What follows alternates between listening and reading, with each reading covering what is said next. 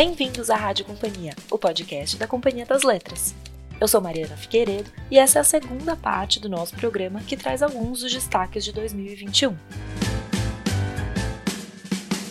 Na primeira parte do programa, nós conversamos com a Júlia Schwartz, que trouxe as novidades dos selos Companhia das Letrinhas, Pequenas a Ar, Brinkbook, Seguinte, Companhia de Mesa, Paralela e Fontanar.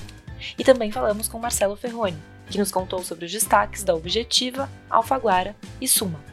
Então, agora ficamos com Otávio Costa, que vai falar um pouco sobre os livros do selo Companhia das Letras e Penguin Companhia. Olá, hoje vou falar sobre alguns destaques dos selos Companhia das Letras e Penguin para este ano que se inicia. E começo pela área da não ficção, que, como vocês verão, traz lançamentos muito importantes. Já em janeiro, lançamos os dois primeiros livros de Barack Obama, Sonhos do Meu Pai, sobre questões de raça e identidade nos Estados Unidos, e A Audácia da Esperança, uma interessante e poderosa reflexão sobre a sociedade americana, escrita alguns anos antes do autor assumir a presidência e que muito antecipa suas plataformas de visão. Ainda em fevereiro, lançaremos Arrancados da Terra, o mais novo livro de Lida Neto, um de nossos maiores biógrafos, autor da série sobre Getúlio, de livros sobre Castelo Branco, a cantora Maísa, entre muitos outros. Este livro, um prodígio de narrativa histórica e que muito me lembrou os livros de Carlo Ginzburg, traz uma extensa e detalhada pesquisa sobre a epopeia dos judeus sefarditas portugueses no século XVII, que migraram à Holanda, fugindo da Inquisição, chegaram às Américas após a invasão neerlandesa do Nordeste e tiveram um papel essencial na história do Recife. Após a Reconquista, alguns desgarrados entre eles acabaram ainda deixando sua marca em Nova York, então Nova Amsterdã, nos Estados Unidos. É um livro sobre liberdade e tolerância que tem muito a dizer aos tempos de hoje. Impossível também não citar o lançamento de Como Evitar um Desastre Climático, de Bill Gates, livro em que o fundador da Microsoft, depois de quase uma década investigando as causas e efeitos das mudanças climáticas no globo, propõe um plano abrangente, prático e acessível para zerar a emissão de gases de efeito estufa e evitar uma catástrofe climática de enormes dimensões. Em março e abril, teremos também dois lançamentos inéditos no Brasil de George Orwell. Homenagem à Catalunha e Porque Eu Escrevo são duas obras de não ficção deste que é um dos maiores escritores do século XX. Em homenagem à Catalunha, que marca os 20 anos da coleção Jornalismo Literário, Orwell relata suas experiências como voluntário de uma milícia republicana durante a Guerra Civil Espanhola, sem deixar de imprimir no texto valiosas reflexões políticas. Porque eu escrevo, por sua vez, é uma coletânea de ensaios sobre o poder dos livros e da leitura, a importância da linguagem e a necessidade de escrever. Como dado curioso, vale citar que esse é o volume mais vendido da coleção Grandes Ideias da Penguin Classics inglesa. Em março lançaremos também a Enciclopédia Negra, volume organizado por Flávio Gomes, Jaime Laureano e Lilia Moritz Schwartz. A enciclopédia contará com 415 verbetes biográficos de pessoas negras, que em um Brasil de passado escravocrata foram silenciadas e esquecidas ao longo dos séculos. O livro traz também retratos feitos por 37 artistas negros e negras contemporâneos, em um esforço de reconstituir e restabelecer a imagem dessas figuras históricas apagadas. 2021 será também o ano das memórias. Ao longo deste ano, lançaremos as memórias intelectuais do ex-presidente Fernando Henrique Cardoso, as memórias do ex-ministro da Fazenda Delfim Neto e de Drauzio Varela. Em fevereiro, publicaremos o um novo livro de Luiz Schwartz, editor e fundador da Companhia das Letras. Em O Ar Que Me Falta, Luiz faz um sensível relato, a partir de traumas próprios e ancestrais, de como enfrentar a depressão no dia a dia. Em junho, lançaremos em dois volumes Casa de Alvenaria, de Carolina Maria de Jesus, que será, eu tenho certeza, um marco na companhia. Este livro trata da vida da escritora após deixar a favela do Canindé em que morava, e é a sequência natural de Quarto de Despejo, o seu primeiro volume de memórias. O catálogo de poesia da companhia fica ainda mais rico este ano, com a edição em maio e outubro de dois livros da última vencedora do Prêmio Nobel, a americana Louise Gluck. Averno e outros poemas, reúne os primeiros livros de poesia da autora e Winter Recipes from the Collective, ainda sem tradução, é, por sua vez, o seu mais recente livro, não lançado ainda nem nos Estados Unidos, e que deve sair aqui em outubro. Depois de lançarmos o poeta Carlos de Assunção em 2020, teremos a imensa honra de publicar, no segundo semestre deste ano, 15 poemas negros, do fundamental Oswaldo de Camargo, jornalista e militante negro, que terá sua obra reeditada pela companhia este ano. Além de 15 poemas negros, O Carro do Êxito, um volume de contos, também será lançado este ano. Voltando à área da poesia, gostaria de mencionar o lançamento próximo, agora no fim de fevereiro, que muito nos entusiasma, do livro novo de Arnaldo Antunes, chamado Algo Antigo, e também, para o segundo semestre, o lançamento de um livro inédito da grande poeta Ana Martins Marques, intitulado Risque Esta Palavra. Gostaria também de mencionar que, ainda no primeiro semestre, vamos lançar a poesia de Ferreira Goulart reunida num único volume. Bem, passando a ficção, vale dizer que esse é um ano muito interessante para a ficção nacional na companhia. Teremos lançamentos de autores conhecidos, importantes da casa, como Bernardo Carvalho, Daniel Galera, Noemi Jaffe, Natália Borges Polesso, e também algumas chegadas com que estamos muito entusiasmados, é, livros novos de Natércia Pontes, Micheline Verunsky, Stênio Gardel, Aline Bey, entre alguns outros. Passando a ficção estrangeira, estamos muito animados com o lançamento do próximo livro de Kazuo Ishiguro, é, o seu primeiro romance, depois que ganhou o Prêmio Nobel de Literatura. O livro se chama Clara e o Sol e terá lançamento mundial logo no comecinho de março. Lançamos também livros de Kenzaburo Oi, uh, contos completos do Cortázar, a poesia completa do Bolanho, Universidade Desconhecida, uh, dois livros do Alejandro Zambra, que, que chega à companhia, não é? Uh, o seu mais novo romance, O Poeta Chileno, e toda a sua ficção anterior, não é? que, que em geral tem forma curta, lançada num volume único. Lançamos ainda Sula, da Nobel Toni Morrison, uh, e o segundo volume da Biblioteca Lovecraft, ambos em setembro, entre muitos outros. Por fim, não posso deixar de mencionar os clássicos, na Penguin e também na companhia. Este ano eu destaco novas traduções de Emma, da Jane Austen, na Penguin, Jane Eyre, O Morro dos Ventos Uivantes e A Inquilina de Whitfield Hall, das irmãs Charlotte, Emily e Anne Brontë. Uh, além disso, vamos relançar o Outono da Idade Média, Johann Huizinga, e, pela Companhia das Letras, uma nova tradução da Divina Comédia, cujos detalhes vocês conhecerão oportunamente. A gente chamou também o Ricardo Tepperman para nos contar sobre os livros da Zahar deste ano.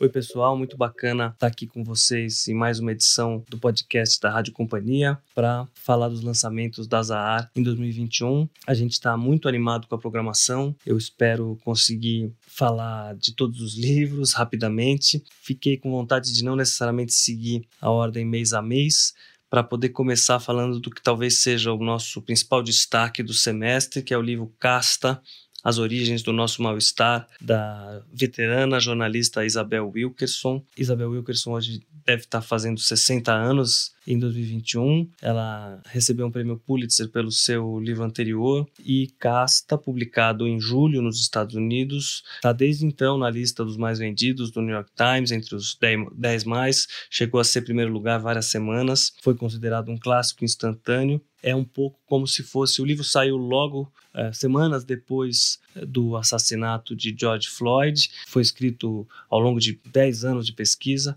não tem nada a ver com o acontecimento, mas a verdade é que o livro saiu logo depois, enquanto os Estados Unidos ainda viviam aquela série de protestos, e aliás, não só os Estados Unidos, por essas e outras. O livro trata, evidentemente, da questão racial e a autora fez essa opção de não usar a palavra racismo nem raça no título, porque o insight, a sacada principal do livro é que, na verdade, os termo raça e o termo racismo não são suficientes para uh, conta do regime de segregação do, do, sul dos Estados Unidos e mesmo do funcionamento da sociedade americana hoje. Na verdade, ela acha que é, é mais forte e preciso falar do funcionamento de uma sociedade de castas e por isso ela prefere comparar os Estados Unidos com dois grandes paradigmas do, de regime de castas, que são o atual regime na Índia, né, uma sociedade de castas, como a gente sabe, e a experiência da Alemanha nos anos do nazismo. Então, essas são as duas experiências internacionais com as quais a Wilkerson compara os Estados Unidos, seja os Estados Unidos do, do Jim Crow, seja os, a experiência da sociedade americana contemporânea. O livro acabou sendo um pouco, é, como nós vemos, né, assim como o, o, livro do Daniel Ziblatt, do Steven Levitsky, Como as Democracias Morrem, foi o livro que, em alguma medida, protagonizou o debate sobre a crise das democracias, é, Casta é o, o, o, livro, no nosso entendimento, que talvez melhor carregue o debate sobre racismo e antirracismo nos Estados Unidos e no mundo hoje. Ele tem, ao mesmo tempo, a densidade é, política e de pesquisa sociológica que a Isabel Wilkerson fez ao longo dos anos, e tem a prosa de uma jornalista prêmio Pulitzer. Então, é um livro sensacional. Ele começa falando da, da, das eleições do Donald Trump como um sintoma, mas não, não, não, não, é um livro de circunstância, como eu disse, um livro que tem mais de 10 anos de pesquisa, fala de muitos períodos diferentes, um longo estudo comparativo, digamos assim, transnacional, né? E que talvez traga chaves para entendimento da nossa experiência brasileira histórica e contemporânea também. Então, o livro está para abril, a gente está ansioso para vê-lo na rua. Eu queria comentar também, antes de seguir com os lançamentos de janeiro, três eh, livros eh, da coleção Clássicos AR que a gente lança no primeiro semestre. Já em janeiro, a edição Bolso de Luxo de Mogli, né, as histórias do livro da selva, a capa ficou lindíssima. Vocês já podem conferir nas nossas redes sociais, nas redes sociais da Zahar, também no site da Companhia das Letras. A edição traz o, o texto integral dos oito contos de Mogli, como publicados nas edições originais do livro da Selva e do segundo livro da Selva. Tem as ilustrações originais, tem o primeiro apêndice, um apêndice com o primeiro texto sobre Mogli, que foi escrito pelo Kipling, para fãs da coleção Clássicos, esse vai ser o primeiro título do ano. Em abril tem um lançamento super especial na coleção Clássicos, que é também em bolso luxo, Querida Kitty, que é o romance epistolar tal como imaginado por Anne Frank. Quem leu Anne Frank deve se lembrar que existem várias versões do livro. É, o livro que ela escreveu na Casa dos Fundos, no anexo secreto em que ela ficou escondida durante mais de dois anos, entre 42 e 44 a versão mais conhecida dos escritos e que leva o título Diário de Anne Frank, na verdade é uma versão editada pelo pai da Anne, que é o único sobrevivente das oito pessoas que ficaram escondidas na Casa dos Fundos. Mas Querida Kitty, que agora sai pelas áreas, é a versão concebida pela própria Anne, como ela é, desejava publicar o livro, porque ao longo dos anos em que ela ia escrevendo o diário, ela percebeu que aquilo, o conjunto formava uma narrativa literária, digamos que aquilo dava um romance epistolar, e ela passou ela mesma a editar, e é essa versão é, editada pela Anne que sai agora. Claro que o esconderijo onde ela estava foi descoberto pelos nazistas. Ela foi levada ao campo de Bergen-Belsen, onde ela veio a morrer seis meses depois, aos 16 anos mas é, o projeto literário que ela deixou, então agora sai como uma edição, digamos, a imagem do que ela teria planejado. A gente publica em bolso de luxo com uma linda introdução da Leda Cartoon. E em maio, a edição comentada de Jaqueta Branca, de Herman Melville. É o livro imediatamente anterior a Moby Dick. Então, Melville é, como que preparou uh, Dick escrevendo Jaqueta Branca.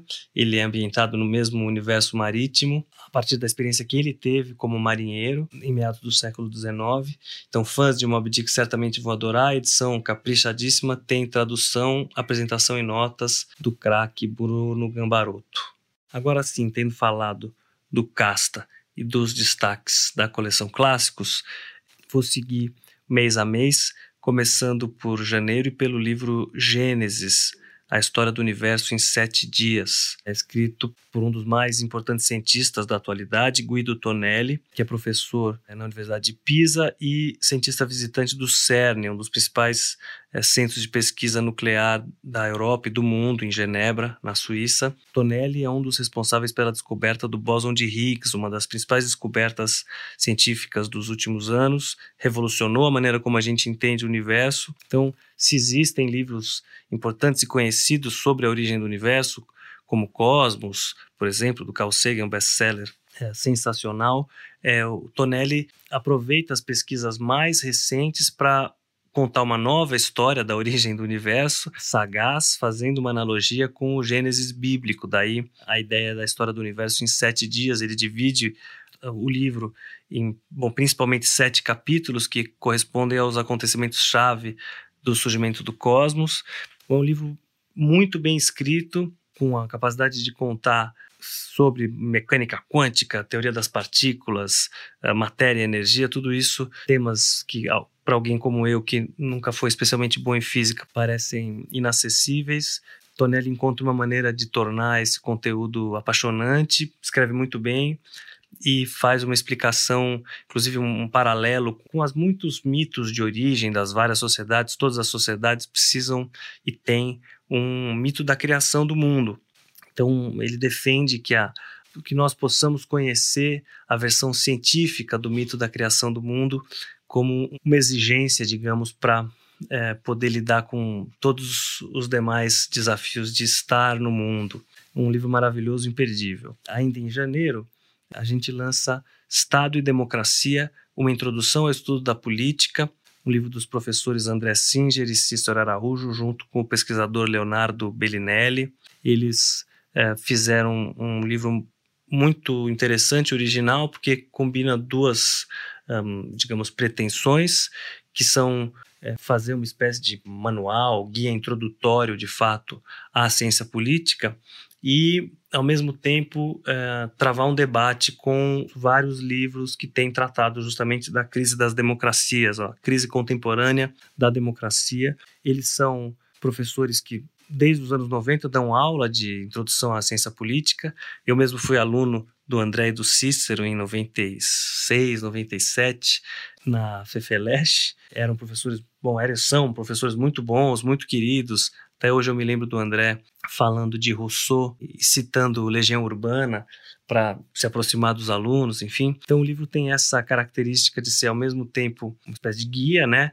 Um, uma longa história da ciência política, porque eles vão desde o nascimento da política na antiguidade clássica, é, passam pela origem do Estado moderno, pelas revoluções democráticas, pelas experiências totalitárias dos anos 30, pelo pós-guerra, pelo igualitarismo do pós-guerra e tem, dedicam um capítulo, o capítulo final, à atual crise das democracias.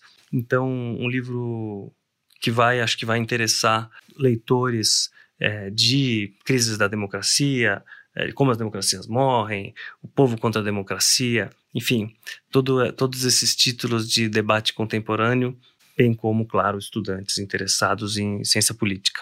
Em fevereiro, um dos principais destaques é um pequeno livro, é curtinho mesmo, de uma maravilhosa jornalista mexicana chamada Alma Guillermo Prieto. O livro se chama Será que Sou Feminista? Alma é uma das mais destacadas jornalistas da América Latina. Ela dedicou a maior parte da sua carreira a cobrir conflitos e movimentos sociais na região, trabalhou no Guardian, no Washington Post, é colaboradora das prestigiosas uh, New York Review of Books, New Yorker, é muito premiada, recebeu o prêmio Maria Moores Cabot, prêmio Princesa de Astúrias, enfim, uma grande jornalista que deve ter hoje perto de 70 anos. Ao longo dessa longa trajetória, ela retratou em crônicas e reportagens histórias de mulheres comuns, sobreviventes dos mais diversos tipos de violência, eh, seja a guerra civil em El Salvador, a experiência no Peru de Fujimori, as guerras guerrilhas colombianas, enfim. Mas esse livro, é, diferente de outras coisas que ela publicou, tem um caráter muito pessoal. Ela parte de uma experiência singular, é, recente, porque em 2019 ela participou de um festival literário, mediou uma conversa com a Chimamanda Adichie. Isso ela não, ela não nomeia no livro, mas podemos dizer, e o leitor perceberá que é a, a Chimamanda. Chimamanda é uma renomada escritora de ficção que se tornou best-seller com seus, principalmente com seus manifestos feministas. Eu noto que é, seus romances e manifestos, como Sejamos Todos Feministas, são publicados no Brasil pela Companhia das Letras. Mas a, a alma ao mediar a conversa com a Chimamanda, preferiu centrar o debate na sua obra literária, então nos seus romances e contos. É, mas como a Chimamanda é uma escritora é, notoriamente feminista que se tornou muito célebre pelos seus manifestos feministas, parte do público cobrou da jornalista o fato dela não ter abordado o tema do feminismo na mesa, uma cobrança enfática, digamos assim. E isso a levou a refletir sobre essa opção, quer dizer, de centrar uma conversa com toda a conversa sobre a sua literatura, não fazer nenhuma pergunta específica sobre feminismo. Será que isso isso seria um indício de que ela, Alma, não seria feminista? Daí o título desse maravilhoso ensaio de memória, Será que sou feminista? Nós temos lido muito feminismo é na Zahar, temos buscado ativamente publicar mais e mais autoras feministas como uma linha forte do pensamento crítico contemporâneo. O livro da Alma é das coisas mais inteligentes, sensíveis e provocadoras que a gente leu recentemente. A gente está muito animado. Ela é uma figura maravilhosa, cheia de vida, cheia de energia. É, ela tem uma relação importante com o Brasil. Ela morou aqui durante alguns anos quando foi chefe da sucursal brasileira da revista Newsweek. Então é um título que nos deixa muito ansiosos. Que bom que é logo agora em fevereiro.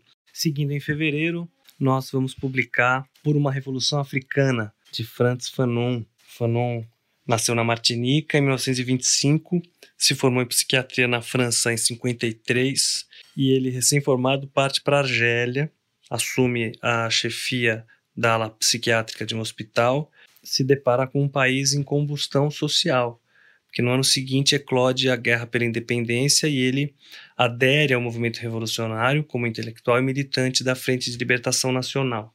Por uma Revolução Africana é o conjunto de artigos que ele escreveu entre 51 e 61. Eles perfazem um, um, uma espécie de a história do percurso intelectual e militante do Fanon.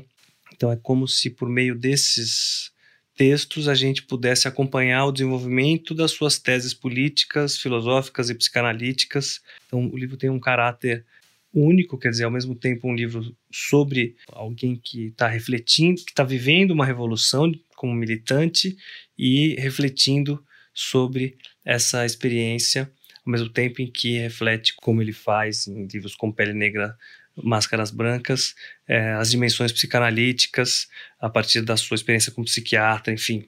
Um livro poderosíssimo. É, nossa edição traz prefácio de Davidson Faustino, professor da Unifesp e especialista em Fanon. Ainda em fevereiro a gente publica, eu menciono rapidamente um musicólogo americano, Jan Swafford, que se chama Linguagem do Espírito, uma introdução à música clássica.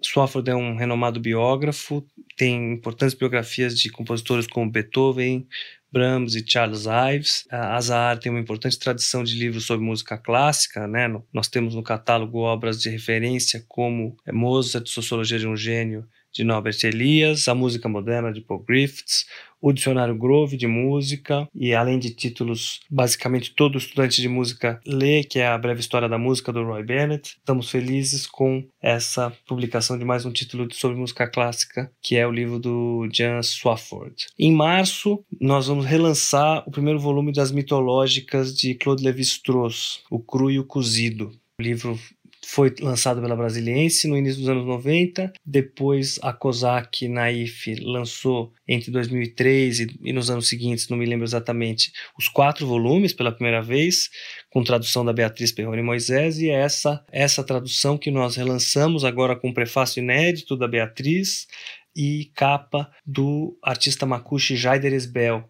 O Jaider é autor das obras das capas dos quatro volumes e a gente vai ter um prefácio inédito em cada um dos próximos volumes que saem ao longo dos próximos anos, é, começando agora em março, então com o cru e o cozido. Ainda em março, o último livro de Bauman, conversas que ele manteve nos uh, meses antes de falecer com o jornalista suíço Peter Hafner.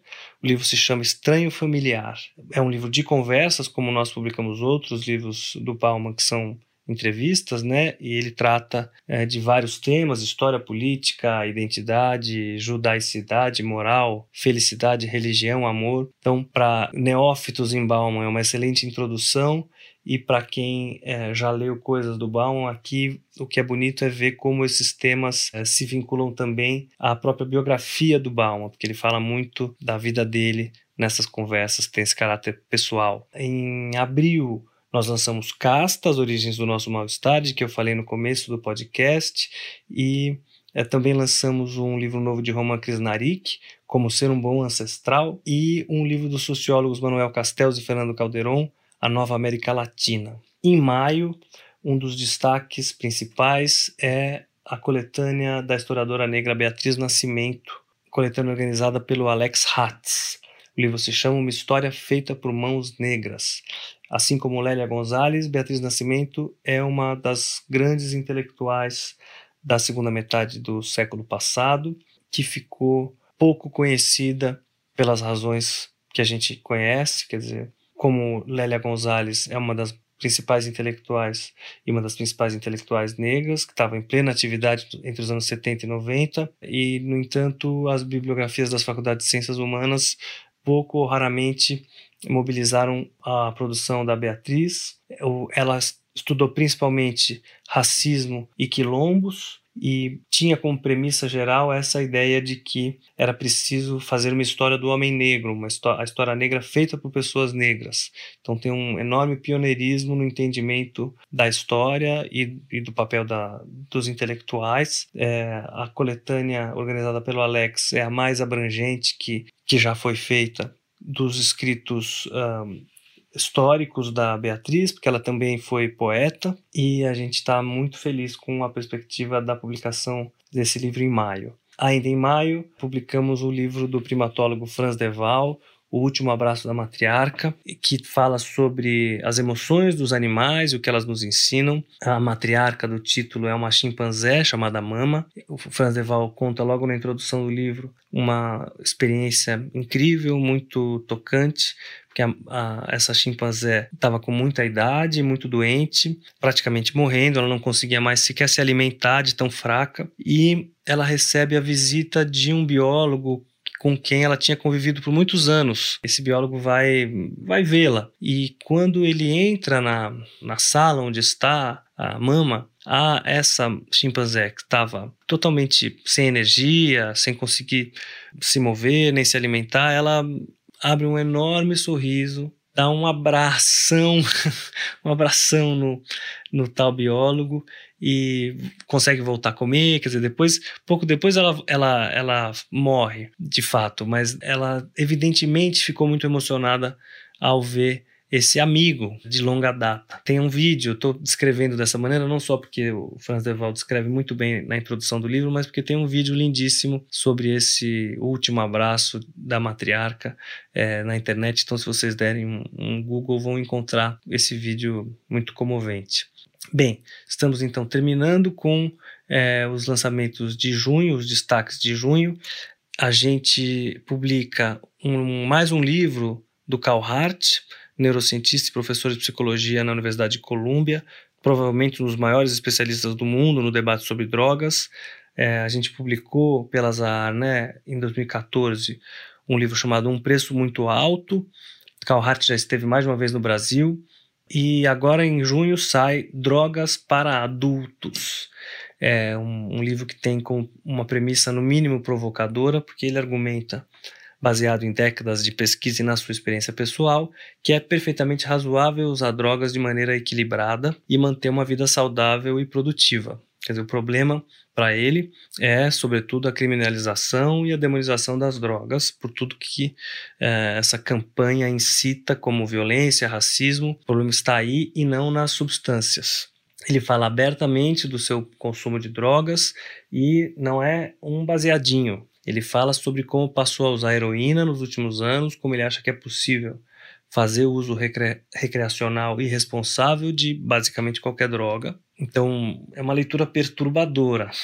Ele insiste, claro, em distinguir o uso adulto e responsável da experiência da droga adição, quer dizer, ele admite que no caso dos opiáceos, como a heroína, mais de 70% dos usuários tendem a se tornar dependentes da droga e a dependência evidentemente não tem nada de recreativo, mas nem por isso se deve proibir estigmatizar a substância. Então é uma leitura de, como eu disse, muitas vezes perturbadora, mas que sem dúvida antecipa muitos dos debates que nós veremos ao longo dos próximos anos no que diz respeito a drogas. Ainda em junho, o Espartaco Negro, a espetacular biografia de Toussaint Louverture, é uma dessas biografias totalmente apaixonantes, impossíveis de largar, e é inacreditável que a gente não tenha aprendido sobre Toussaint Louverture e a Revolução Haitiana na escola. Pior é, é, inaceitável, né? Quer dizer, Louverture era um escravizado que foi o principal líder daquela que talvez tenha sido a maior revolução das Américas, é, que começou como uma revolta escrava em, em 1791, dois anos, portanto, da Revolução Francesa, e que no, em 1803 culminou na proclamação da primeira República Negra do mundo. Bem, esses são os destaques de junho. E antes de terminar, eu queria mencionar rapidamente é, ainda dois destaques do semestre, que são dois livros de psicanálise. Em março, a gente publica Histeria e Sexualidade, de Marco Antônio Coutinho Jorge e Natália Travassos. É o segundo volume de uma trilogia que a dupla de psicanalistas preparou para Zahar. E no fim do semestre, a gente publica um livro curto de Beth Milan sobre o período em que ela fez análise com Lacan em Paris nos anos 70. Esse livro deve sair no fim do semestre, em junho. É, então, com isso, teremos dois livros de psicanálise no semestre. A gente está super empolgado. Espero que vocês tenham gostado e se animem para ir atrás dos livros que estão muito legais. Um abraço e até a próxima. Gostaram? Deu para ter uma boa ideia do que vem por aí. O nosso programa termina por aqui.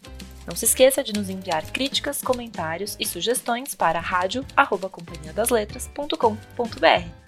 Até semana que vem. Tchau.